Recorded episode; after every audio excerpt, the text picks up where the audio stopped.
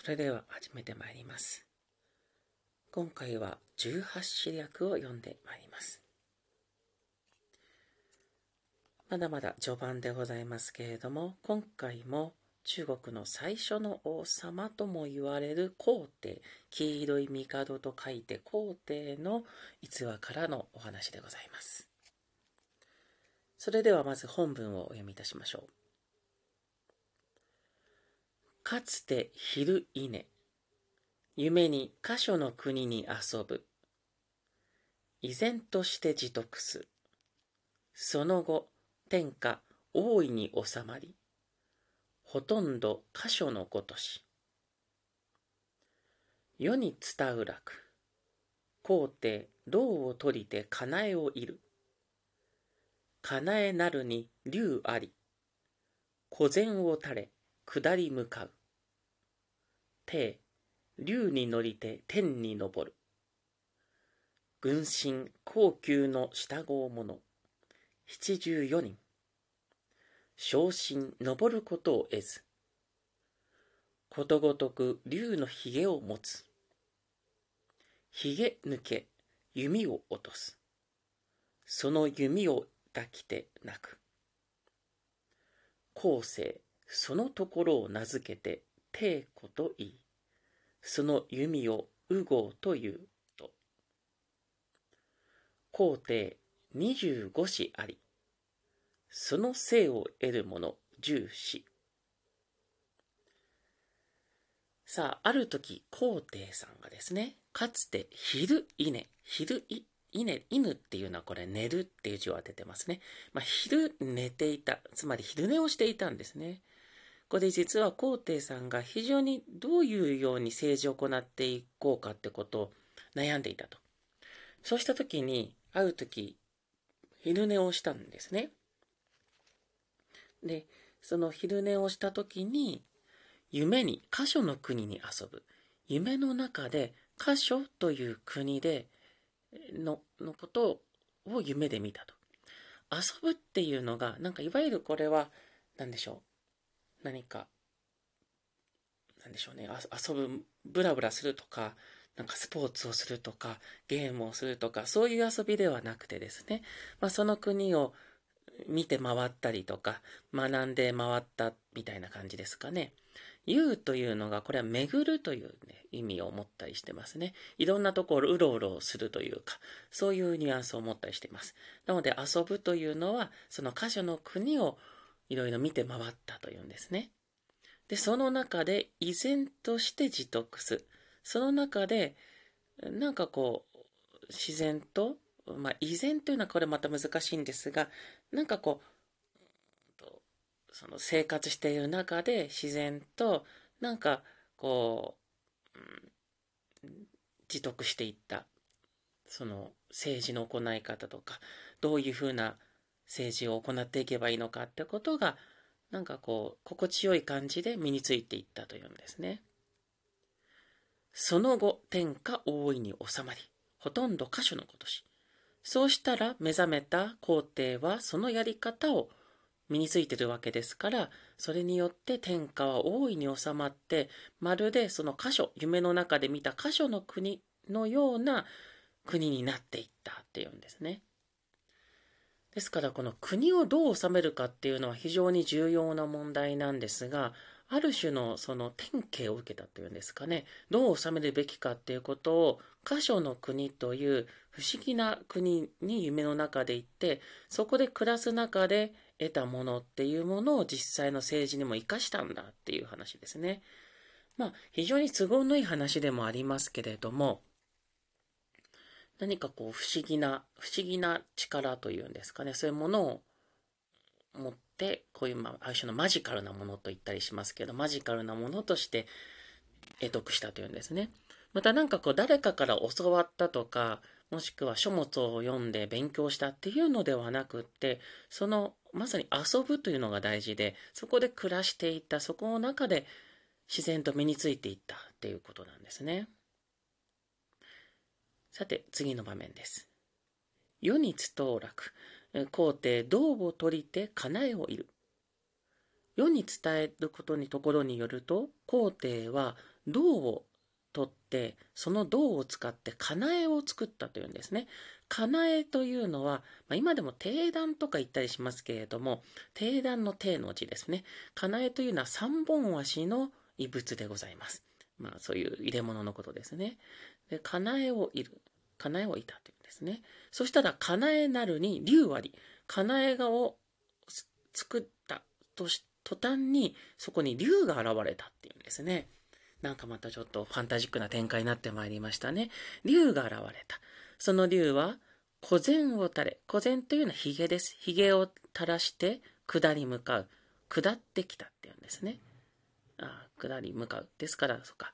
下ってきて、で、向かうですから、その皇帝を迎えに来たってことですね。ですから天にから竜が降りてきて皇帝を迎えに来たっていうんです。で、竜に乗りて天に昇る。そして皇帝は竜に乗って天に昇っていった。軍神高級の従う者七十四人。軍神というのは群れの臣と書いて軍神ですね。ですから、付き従える家臣たち。そして高級、高級というのは後ろの宮と書きます。高級というのは奥さんたちのことですね。もしくは女官たちですね。そういう者たちを合わせて74人。まあ大体70人くらい連れて行ったっていうんですね。昇進登ることを得ず。昇進というのは小さい臣と書きます。まあ、これは要するにもうちょっと下の身分の家臣たちは登ることを得ず、その竜に乗せてもらえなかったというんですね。なので、ことごとく竜の髭を持つ。仕方がないので、その家臣たち、やっぱ連れて行ってもらいたかったんでしょうね。ですから、竜の髭、竜の髭、下に垂れてるんですね。竜の髭、下に垂れてるのを持っていた。そしたら、髭抜け、弓を落とす。髭が抜けちゃったって言うんですね。ですから、その低い身分の家臣たちは、地上に残されてしまった。で、同時に、この皇帝が持っていた弓を落としたっていうんですね。で、その弓を抱きてなく、その残された家臣たちは皇帝が落とした弓を抱いて泣いたというんです。それが後世、後の世になって、後世というのは後ろ後ろの世と書いております。後世、後の世になって、そのところを名付けて、帝古といい、その竜が訪れた場所のことを帝湖。帝湖というのは、帝というのがさっきのかなえという字ですね。湖というのは湖です。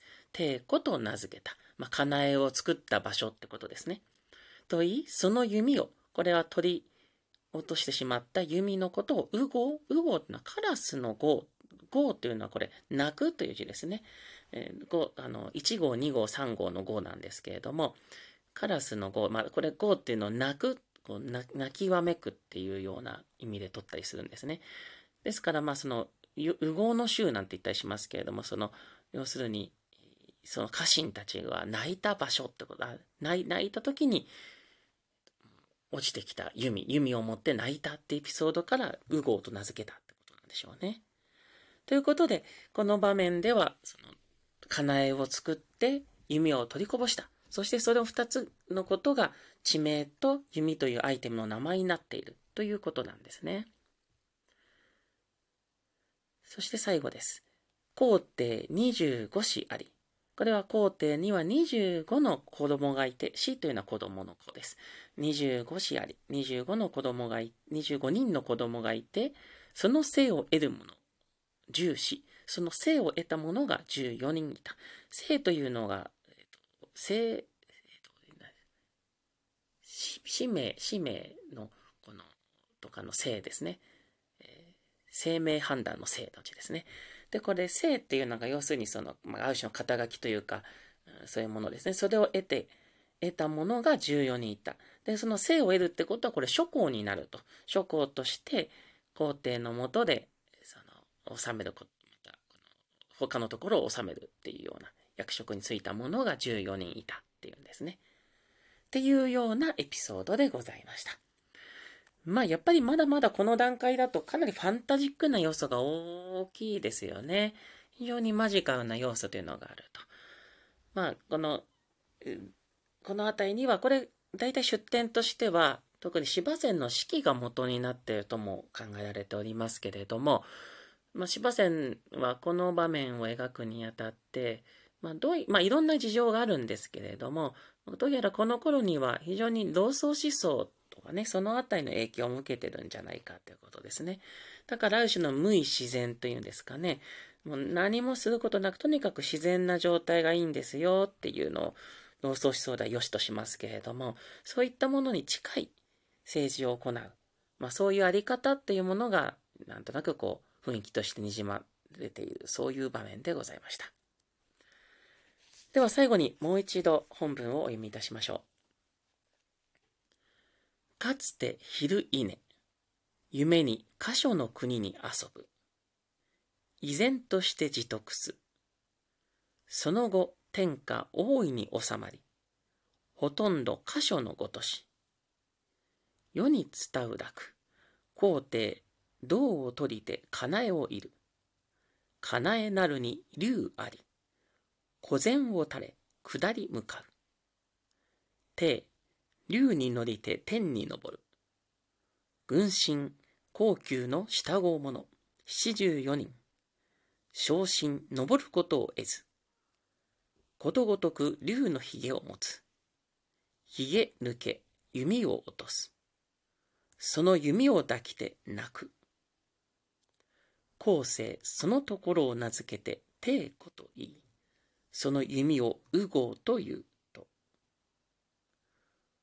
黄帝二十五子あり、その姓を得る者十子。ということで今回も黄帝のエピソードについてご紹介しました。出典はビギナーズクラシックス角川ソフィア文庫のビギナーズクラシックス中国の古典18史略からお送りいたしました。お聴きいただきありがとうございました。